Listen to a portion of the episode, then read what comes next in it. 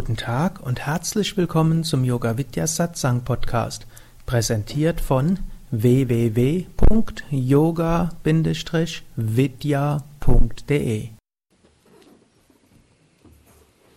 Ich will etwas lesen aus einem schönen Buch von Swami Shivananda, Die Kraft der Gedanken, war so eines seiner meistverkauften Bücher.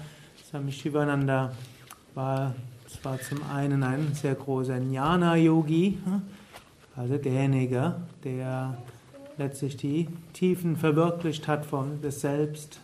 Und seine tiefsten Werke gehen vermutlich über Vedanta, wo er spricht über die Einheit der individuellen Seele mit der kosmischen Seele, wo er davon spricht, dass wir uns nicht verhaften sollen, dass an das Relative, weder an die, den Körper noch seine Attribute, weder an unsere Gedanken noch an die Persönlichkeit noch mit all dem, woran wir uns gut festkleben können.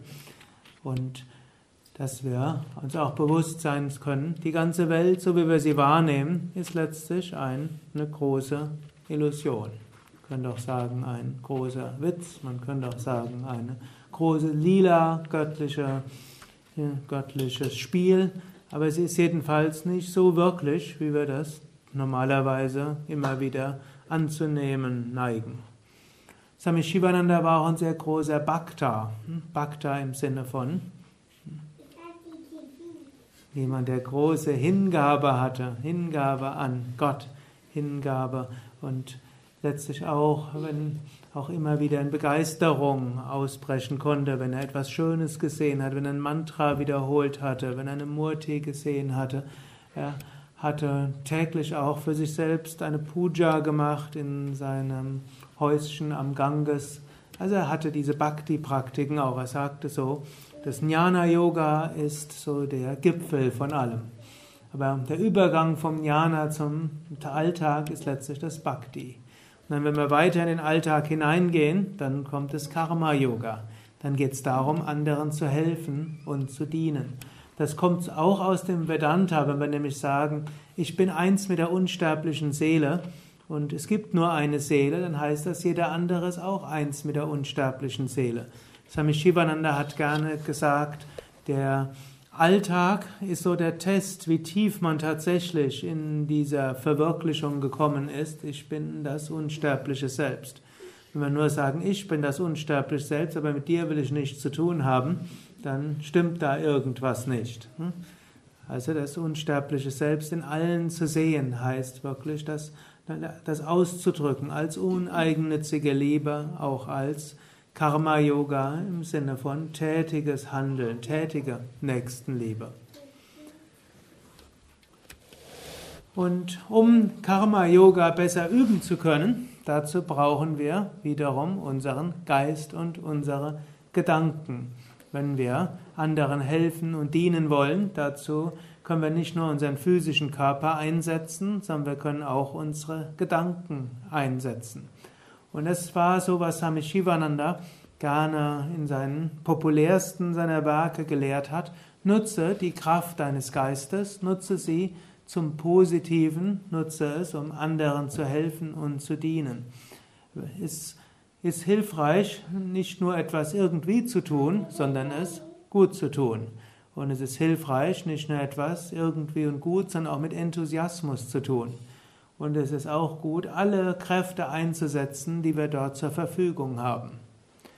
Und diese Aspekte des Raja Yoga hat Swami Shivananda zu seiner Zeit in Indien recht populär gemacht mit seinen wahrscheinlich populärsten Büchern Erfolg in Leben und Selbstverwirklichung und ein etwas noch dünneres Buch Die Kraft der Gedanken. Und ich werde ein paar der Überschriften vorlesen und dann etwas dazu sagen, was mir dann einfällt.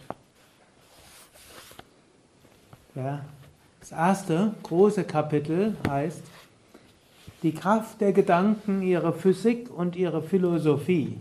Das klingt jetzt äh, vielleicht etwas überraschend, wer damit noch nicht so vertraut ist. Physik, hm?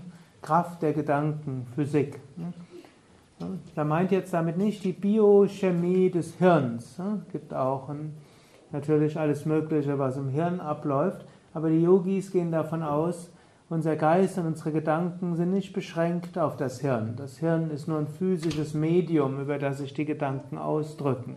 Gedanken selbst sind Kräfte. Und die Kräfte der Gedanken kann man eben auch sagen, das ist wie die Feinstoffphysik, die wir dort haben. So ähnlich gibt es auch eine Feinstoffphysiologie. Hm, der Feinstoffphysiologie heißt Anadis, die Energiekanäle, die Chakras, die Energiezentren, letztlich die Marmas, die Energiefelder und die verschiedenen Akupunkturpunkte. All das ist ja alles nicht im physischen Körper, sondern alles irgendwo im Astralkörper. Und noch feiner als diese, äh, man kann sagen, Prana-Körperphysiologie ist der Geistkörper. Und in diesem Geistkörper, dort entstehen Gedanken und diese Gedanken können wir ausschicken, wir können sie empfangen, wir können sie nutzen, Sie können Wirkungen entfalten. Er beginnt, Gedanken sind schneller als Licht. In den alten indischen Schriften werden verschiedene Grenzgeschwindigkeiten beschrieben. Da gibt es die sogenannte Vayu, Vayu Vega, das ist die Geschwindigkeit des Klanges in der Luft.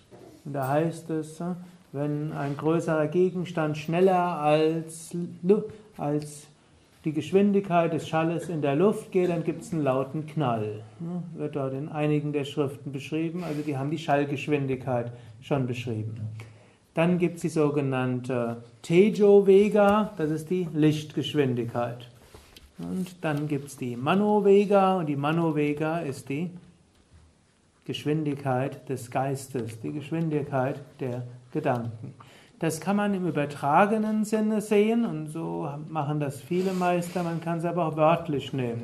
Im übertragenen Sinne können wir sagen, da wo wir dran denken, in dem Moment sind wir da. Wenn ihr jetzt gerade an San Francisco denkt, dann seid ihr in dem Moment da. Entweder euer eingebildetes San Francisco oder wenn ihr vielleicht schon mal da wart oder wenn er kurz an den Mond denkt, ist man da, kurz an den Mars. Die meisten von euch haben da schon irgendwelche Bilder von einem roten Planeten gesehen, seid ihr da. Und Polarstern kann man dran denken, ist man auch da. Also die Kraft des Geistes, die Geschwindigkeit des Geistes ist schnell, aber damit sind wir ja noch nicht wirklich da. Nur unser Geist hat dieses Bild dort hervorgerufen. Gut, aber unsere Gedanken, und das ist jetzt diese Aussage, die Swami Shivananda hier trifft, unsere Gedanken reisen auch im Feinstoffäther und kommen auch irgendwo an und haben auch Wirkungen. Nächstes Kapitel, nächster Absatz, muss man sagen, das Medium, in dem sich die Gedanken fortbewegen. Und dort wird auch wieder in den indischen Schriften, wird dort beschrieben von einem sogenannten Akasha, wie ein feinstofflicher Äther. Akasha wird oft als Äther übersetzt. So wie Schall muss sich in der Luft fortsetzen und Wellen in dem Wasser, im Wasser. Und so ähnlich kann auch Gedanken sich fortsetzen in der feinstofflichen Gedankenwelt. Der Äther des Raumes speichert Gedanken. Das heißt, wenn wir Gedanken haben und starke Gedanken haben, dann speichern die sich auch irgendwo als Gedankenformen. Und wir können auch Gedankenformen bis zum gewissen Grad bewusst aufladen mit Kraft. Wenn ihr zum Beispiel, wir können auch durchaus etwas nehmen, wir machen ein Ritual. Zum Beispiel am Ende des Satsangs machen wir ein Arati. Warum machen wir eigentlich das Arati? Man könnte sagen, es ist aus dem Bhakti-Yoga, es ist ein Symbol. Wir verehren Gott, wir bringen Gott Licht dar und wir bitten danach, dass wir dieses Licht bekommen wollen. Es ist ein machtvolles Symbol für unser Unterbewusstsein. Wir wiederholen Mantras und Musik hat eine starke Wirkung auf den Geist. Und diese speziellen Mantras haben eine bestimmte Wirkung auf den Geist. Und auch dieses Darbringen von Obst ist auch so ein Symbol, was irgendwo schön ist. Ne? Das wollen wir auch darbringen. Und dann nachher kriegen wir es auch wieder. Ist auch ein Symbol. Ne? Wir geben etwas. Wir geben etwas Gott. Wir können etwas anderen Menschen geben. Wir geben es und dann anschließend bekommen wir es auch wieder. Und wir tun das. Wir tun das zum Beispiel im Ashram jeden Tag zweimal oder eigentlich noch öfters wird ja noch Puja gemacht jeden Tag. Dann manchmal haben wir noch eine Yogalehrerausbildung, Zusatzsatzang, gibt es noch Projekt Shanti Satsangs. Also hier wird im Haus vielleicht durchschnittlich dreieinhalb Mal Arati gemacht und auch das stimmt nicht, denn ich glaube, es gibt mindestens ein Dutzend Mitarbeiter, die täglich Pujas machen. Also hier wird, wird ständig, wird irgendwo ein Arati gemacht. Also ein schönes Bild, schöne Symbolik, aber es steckt noch mehr dahinter. Menschen, wenn sie dieses Arati machen, haben auch eine bestimmte Hingabe, sie haben eine bestimmte Vorstellung. Dort entsteht eine bestimmte Gedankenform, eine bestimmte Gedankenkraft. Und jedes Mal, wenn man das Arati ausführt, verbindet man sich mit dieser Gedankenform, dieser Gedankenkraft, die ja schon seit Jahrtausenden aufgeladen ist mit spiritueller Energie. Wir können uns da bewusst drauf einstimmen. Man kann tatsächlich das Arati so machen und zu Beginn sagen, ja, ich will mich jetzt an diese große kosmische Gedankenwolke, will ich mich mit der verbinden und diese als Medium nehmen, um über diese Gedankenwolke der Liebe, der Hingabe, des Wohlwollens, der Güte, des Lichtes, will ich mich dann noch weiter öffnen zu Gott direkt. Und ich will dazu beitragen, dass diese Lichtform stärker wird. Ich will mich davon auch erfüllen lassen. Ich will sie weitergeben in die ganze Welt. Und das gilt natürlich nicht nur mit dem Arati, das ist auch, wenn man in den Gottesdienst geht, zum Beispiel bei der Feier der Kommunion, da passiert auch etwas. Manchmal, wenn ich in einen katholischen Gottesdienst gehe, habe ich manchmal das Gefühl, ich spüre da mehr als der Priester selbst, der das zum Teil, hängt natürlich vom Priester ab, es gibt solche, die spüren das sehr stark und sie sind sich dessen sehr stark bewusst, aber ich bin da auch schon mal so drin, da habe ich immer gesehen, der Priester selbst, der merkt gar nicht, was dort gerade passiert. Da passiert irgendwas auf einer Feinstoffebene dabei, da passiert etwas auf dieser subtilen Ebene, eine dieser Ritual, das seit, der ganzen, seit Jahrhunderten ausgeführt wird auf der ganzen Welt, ist irgendwo aufgeladen mit einer bestimmten Kraft. Und diese Aufladung wird natürlich zum einen zum Vehikel, dass der Gläubige sich an Gott wenden kann, Gott spüren kann, umgekehrt, dass Gott sich für den Gläubigen manifestieren kann. Das geht natürlich auch mit schamanischen Ritualen, mit so vielen anderen Ritualen. Es geht auch mit kleinen Ritualen, die man für sich selbst aufbaut. Es geht, indem man gleiche Gebete spricht. Es geht, indem man gleiche Gedanken des Wohlwollens spricht. Man schafft dort positive Gedankenwellen, Gedankenformen, mit denen man sich aufladen kann, die Gedankenwelt aufladen kann und die man auch anderen schicken kann. Er schreibt Gedanken im nächsten Absatz, Gedanken sind etwas Lebendiges. Also unsere Gedanken, können wir sagen, die haben einen Beginn, was lebendig ist, fängt an, geht weiter, entwickelt sich und hört irgendwann vielleicht auch auf oder verliert an Kraft. Und so Gedanken ist auch nicht, dass es gleich so stark wird. Manche Gedanken hat man wieder und wieder, bis sie schließlich irgendwann Frucht bringen. Manchmal müssen viele Menschen die Gedanken haben, um, damit das eine hm, Wirkung hat. Und die Wirkung kann natürlich auch nicht nur positiv sein. Ich hatte jetzt vorher einige Beispiele gebraucht von positiven Gedanken.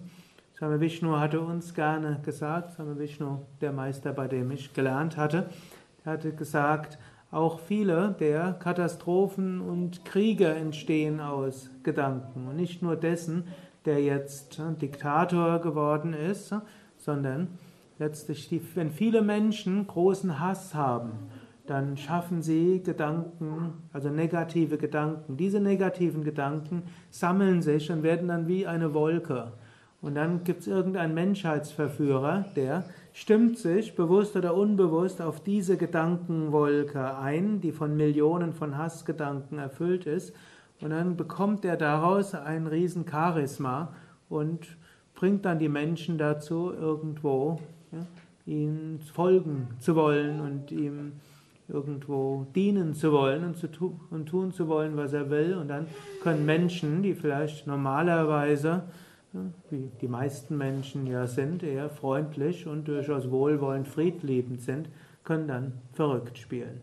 Und es fängt irgendwo an mit Gedanken Von einigen Menschen, vielen Menschen, sehr vielen Menschen. Umso wichtiger ist es, dass sehr viele Menschen Lichtgedanken und Friedensgedanken schicken. Die können nämlich die anderen Gedanken hm, schließlich neutralisieren.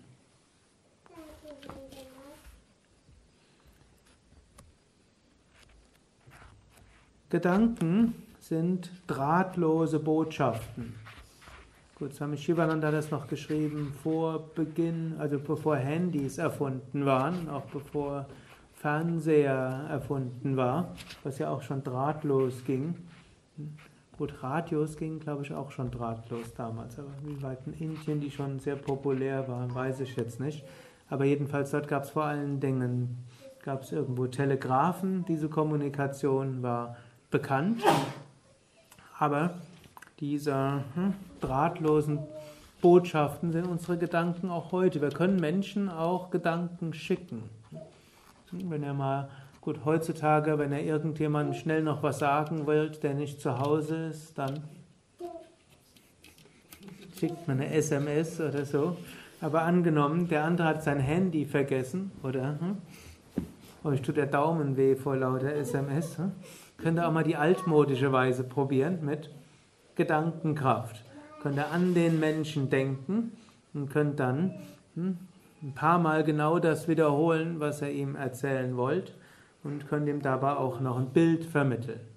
Das wird jetzt, ihr dürft jetzt nicht euch vorstellen, dass der das 100% sofort der andere wahrnimmt, aber er wird eine gewisse, vielleicht ein gewisses Gespür kriegen und dann vielleicht doch das mal etwas in der Richtung machen, was ihr sagt. Und ich muss auch vorsichtig sein. Yoga ist ja so nahezu alles, was man sagt, wenn man es falsch versteht, dann kann es in die Katastrophe führen. Angenommen, ihr habt das Gefühl, dass jemand euch telepathisch irgendetwas sagt. Wovor sollte man dann aufpassen? Dass man sich nichts einbildet und dass man dann sich nicht vorstellt, der hat das, hat das tatsächlich gedacht. Also es gibt Menschen, die bilden sich ein, dass irgendjemand etwas über sie denkt.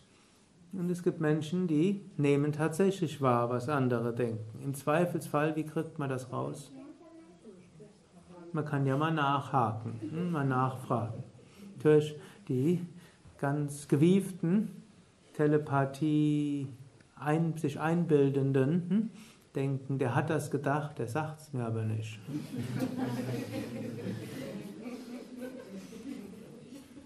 Im Zweifelsfall müsste man dann mal ein Experiment machen. Ne? Man denkt, man kann regelmäßig die Gedanken anderer lesen. Da kann man die ja mal fragen. Sie sollen an irgendeine Farbe denken und dann sollen sie die Farbe aufschreiben und dann kann man gucken, kann man diese Farbe erraten. Oder sollen irgendeinen Satz sagen und den sollen sie denken, den sollen sie aufschreiben. Und so könnte man rauskriegen, wie gut sind die eigenen telepathischen Fähigkeiten tatsächlich. Wegen der Kundalini-Yoga-Intensivwoche hatte ich das mal so ausprobiert, nachdem die Teilnehmer schon mehrere Tage intensiv Pranayama geübt haben, sollten sie sich Farben vorstellen und die anderen sollten versuchen zu erraten, welche Farben sie sich vorgestellt haben. Und die haben das dann vorher auf. Ich glaube, haben sogar den Versuch so gemacht, denen wurden vorher eine Karte gegeben, da stand drauf, welche Farbe es sein soll. Also es war unter den vier Farben, die sich vorstellen sollten, war eine 80-prozentige Trefferquote. Das war schon recht gut gewesen. Also es, man kann, Farben scheinen leichter zu sein, wenn dessen vollständige Sätze zu vermitteln, das scheint ausgesprochen schwierig zu sein. Also irgendein, irgendein Satz wie Christoph geht nach Honolulu. Ich glaube nicht, dass der erratbar ist mit Telepathie. Aber der Gedanke an jemand Dunkelhaariges, der ist tatsächlich übertragbar. Oder Friedensgedanken sind spürbar. Gut, also man kann Gedanken einsetzen, man kann Gedanken bis zum gewissen Grade empfangen. Man muss nur aufpassen, dass man sich dort nicht, nicht zu viel einbildet.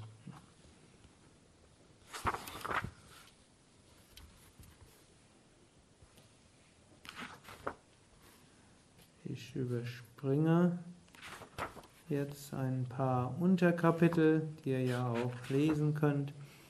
Die Welt eine Projektion der Gedanken. Das ist so eine Aussage, zum Beispiel der Yoga Vasishta, eine der grundlegenden Jnana-Yoga-Schriften, die wir, glaube ich, auch irgendwann auf Deutsch im Yoga Vidya Verlag rausgeben. In welchem Jahrzehnt etwa? Vielleicht nächstes Jahr. Ne? Wir bringen da jedes Jahr Bücher raus bei Yoga Vidya. Manche sind dann schon seit zehn Jahren am überarbeitet werden. Aber das ist ja das Schöne auch beim Yoga. Es spielt ja auch keine Rolle, ob wir das dieses oder nächstes Jahrzehnt veröffentlichen. Es bleibt genauso aktuell, oder? Probiert mal einen Artikel übers Internet zu schreiben und den in zwei Wochen oder in zwei Monaten zu veröffentlichen, längst veraltet, geschweige denn in zehn Jahren und irgendeine Art Physikartbuch, wenn man das irgendwie zehn Jahre zu spät veröffentlicht, hat sich bis dahin alles geändert. Gut, also in dieser Yoga Vasishta wird so beschrieben, die ganze Welt ist in unserem Geist. Und wir sind irgendwo Geistgestalten.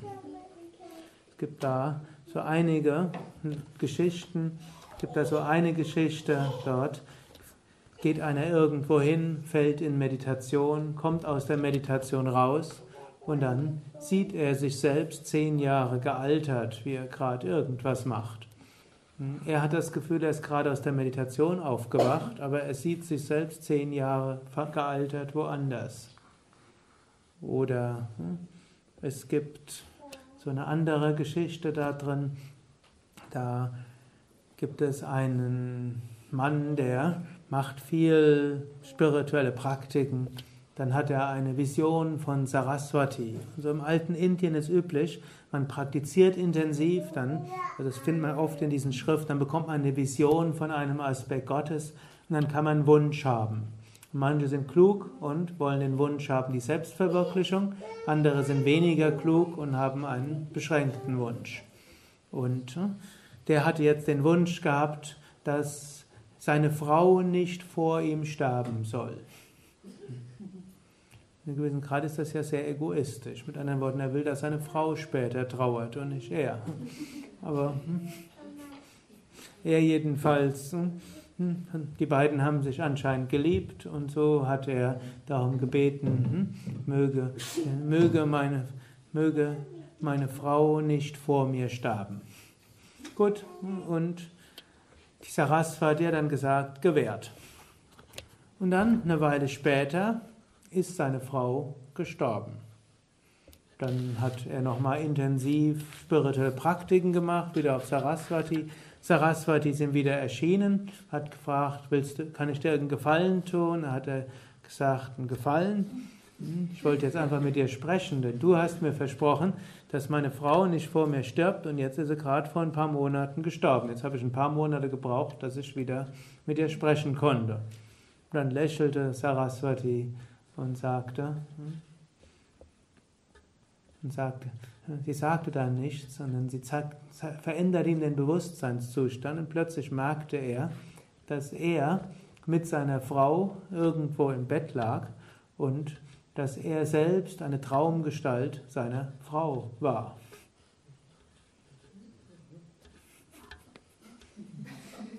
Und dann sagte Saraswati ihm, hm,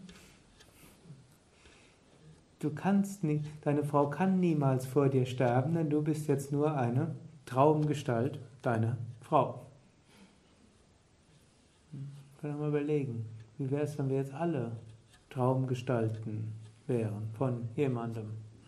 Können alle die Traumgestalt der Frau von irgendjemand hier sein. Hm?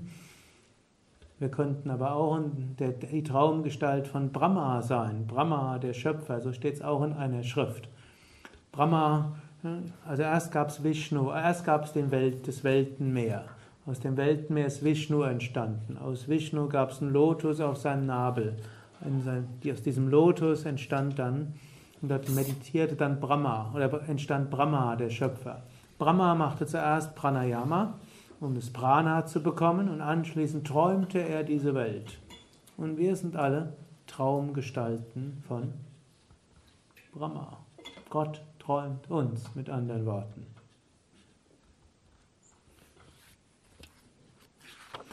in diesem Sinne können wir sagen, die Welt ist eine Projektion unserer Gedanken, aber nicht unserer individuellen. Wenn ihr, zu, wenn ihr jetzt zum Beispiel euch vorstellen wollt, ich werde 5 cm größer, wie erfolgreich seid ihr damit? Wenn ihr es nachher mit Metermaß nachmesst, nicht sehr erfolgreich. Darum kann man schon sehen, unsere individuellen Gedanken haben ihre Grenzen. Wenn jetzt denkt, ihr wollt zwei Meter groß sein, mag sein, vielleicht im nächsten Leben, wenn man lang genug dran denkt, wird man im nächsten Leben sich inkarnieren als ein zwei Meter großer Mensch. Aber ansonsten in diesem Leben, als Individuen haben unsere Gedanken schon gewisse Grenzen. Für andere Sachen ist die Wirklichkeit ein bisschen fließender, da hat man mehr Einfluss darauf. Aber ist es dennoch richtig, wir, haben, wir schaffen die Welt, denn wir sind nichts anderes als Manifestation von Brahma, des Schöpfers, und der Schöpfer schafft diese Welt und damit unsere eigentliche Grundlage der Gedanken sind die Gedanken von Brahma und Brahma kann die Welt schöpfen. Jetzt heißt noch dazu, Brahma ist höchst komplex, der träumt nicht nur diese Welt, er träumt auch Millionen von Parallelwelten. Und bis zum gewissen Grad haben wir darin Einfluss darauf, in welcher dieser vielen Parallelwelten wir jetzt sein wollen.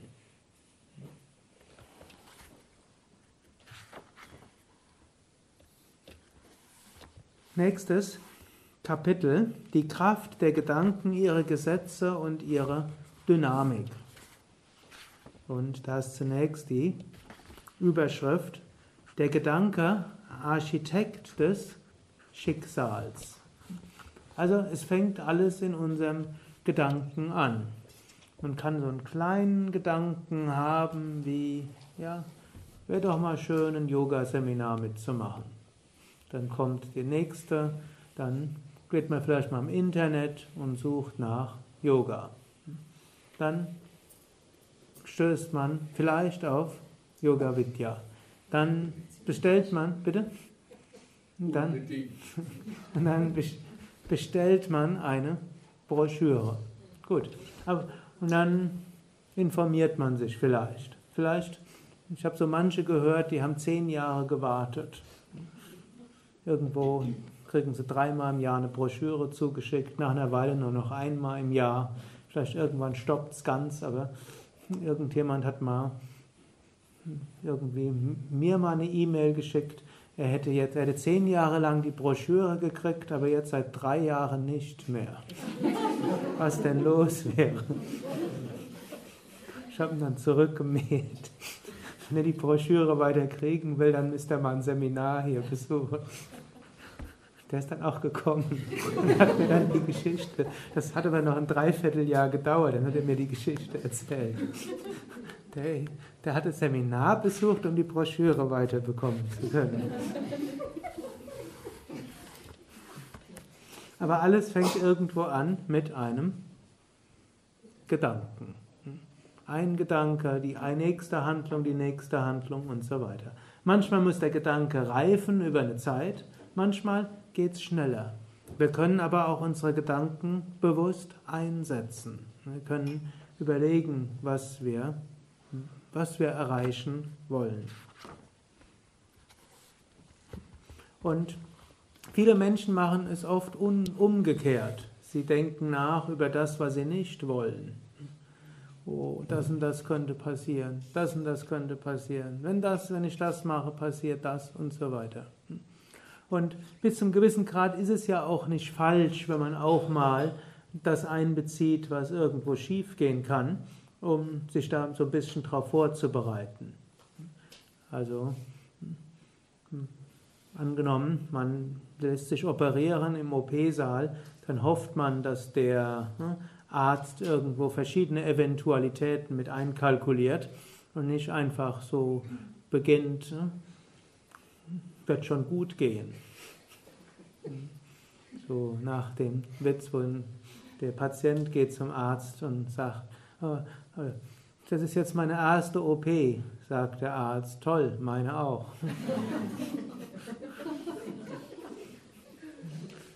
Spätestens dann wird man sich Sorgen dort machen. Und das ist ja auch gut. Also ein paar Sorgen sind gut und ein paar Eventualitäten mit einzukalkulieren ist auch gut. Aber die überwiegenden Gedanken, da wo die Hauptkraft reingeht, dort sollte, kann man positive Gedanken entwickeln. Da kann man Affirmationen wiederholen. Ich freue mich darauf, dass das und das passiert. Ich freue mich darauf, dass das und das zu tun. Ich, man kann sich vorstellen, wie es erreicht sein wird, wie es sein wird. Und man kann sich das ausmalen. Das weckt zum einen die eigene Kraft, zum anderen, also die innere Kraft, was zu tun. Zum anderen zieht es andere Kräfte an. Es begeistert andere Menschen, die ihre eigene Gedankenkraft reinsetzen. Und die Gedankenkraft an sich wirkt auch. Könnt ihr auch mal kurz in euch gehen und überlegen, wie häufig formuliere ich positive Gedanken? Wie häufig freue ich mich auf etwas Positives? Wie häufig male ich mir etwas Positives aus? Und dann, bevor ihr jetzt denkt, was bin ich doch für ein schlechter Schlumpf, statt darüber nachzudenken, wie schlecht ihr seid und wie schlimm jetzt alles noch kommen wird, weil er so negativ denkt, und was noch alles passieren wird, wo er so negativ denkt, kann sich das negative Denken in sich verstärken. Könnt ihr stattdessen überlegen, vielleicht eine passende Affirmation im Sinne von, ich freue mich, das und das zu tun. Oder hm, das und das wird eintreten. Oder hm, möge ich Gottes Wille erfahren, um das und das zu tun. Ich möchte eines dazu sagen, es gibt jetzt ja verschiedene spirituelle Richtungen, auch im Yoga. Man könnte auch sagen, Bhakta sagt nur, dein Wille geschehe. Nicht mein Wille, sondern dein Wille geschehe. Denkt weder positiv noch negativ, sondern macht sich nur zum Instrument. Oder der reine Jnana-Yogi, der Yogi des Wissens, der sagt, Neti, Neti, ich bin weder positive noch negative Gedanken. Letztlich ist egal, welche Gedanken ich habe. Aham Brahmasmi, ich bin das unsterbliche Selbst. Und er ist vielleicht amüsiert, wenn da wieder ein paar negative Gedanken kommen. So die Grundeinstellung eines Jnana-Yogis ist durchaus so eine Art Heiterkeit. Da bemerkt er wieder in sich Katastrophendenken und malt sich alles aus, was noch alles schiefgehen kann und amüsiert sich über die Kreativität des Geistes, was der dort alles für, für tolle Untergangsszenarien dort sich ausmalen kann.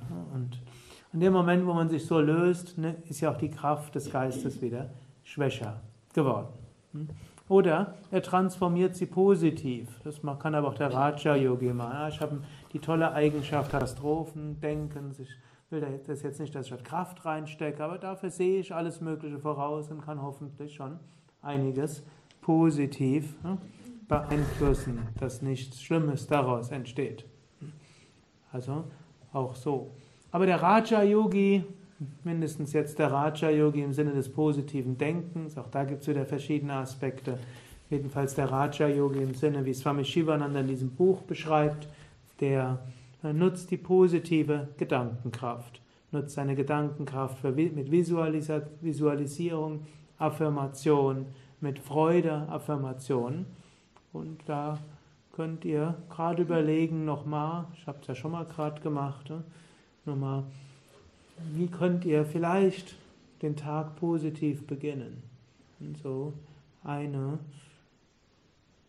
eine gute Affirmation am Morgen finde ich, dass man sagt, ich bin voller Kraft und Energie, mir geht es gut, ich freue mich auf den heutigen Tag.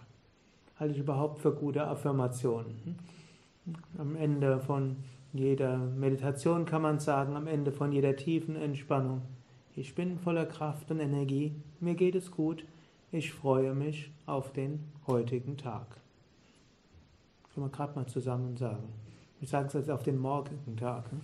Ich bin, ich bin voller Kraft und Energie, mir geht es gut, ich freue mich auf den morgigen Tag. Oder noch besser auf die nächste Woche.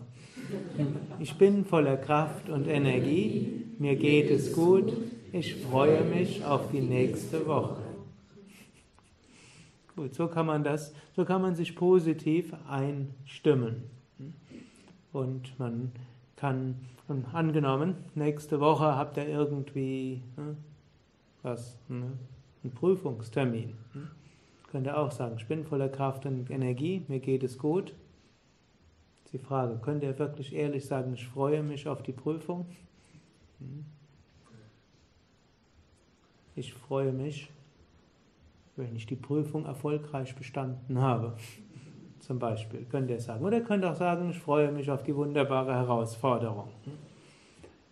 Und man kann sich dann auch noch was visualisieren. Das wäre die nächste. Ihr stellt euch vor, wie am Ende ihr die Prüfung bestanden habt und jemand euch lobt oder wie ihr den Job bekommen habt oder wie am Ende eines Konzertes, das ihr gebt, die, die Teilnehmer oder die Konzertbesucher klatschen stundenlang hm, oder hm, am Ende von der, Yoga, ihr habt den Yogakurs nächste Woche, wo ihr nicht wisst, wie die Teilnehmer dort sind. Es ist ein neuer Ort, wo ihr bisher nicht unterrichtet habt.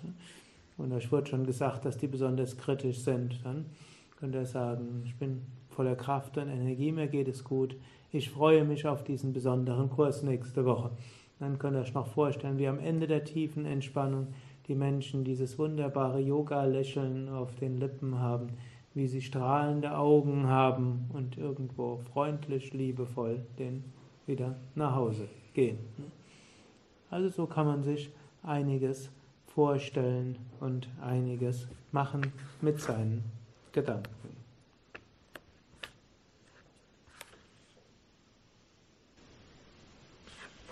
Wir gehen einen Moment lang in die Stille, in der ihr selbst nochmals eine der Affirmationen wiederholen könnt oder etwas visualisieren könnt. Könnt natürlich die Worte auch anders formulieren, so wie sie für euch vielleicht passen.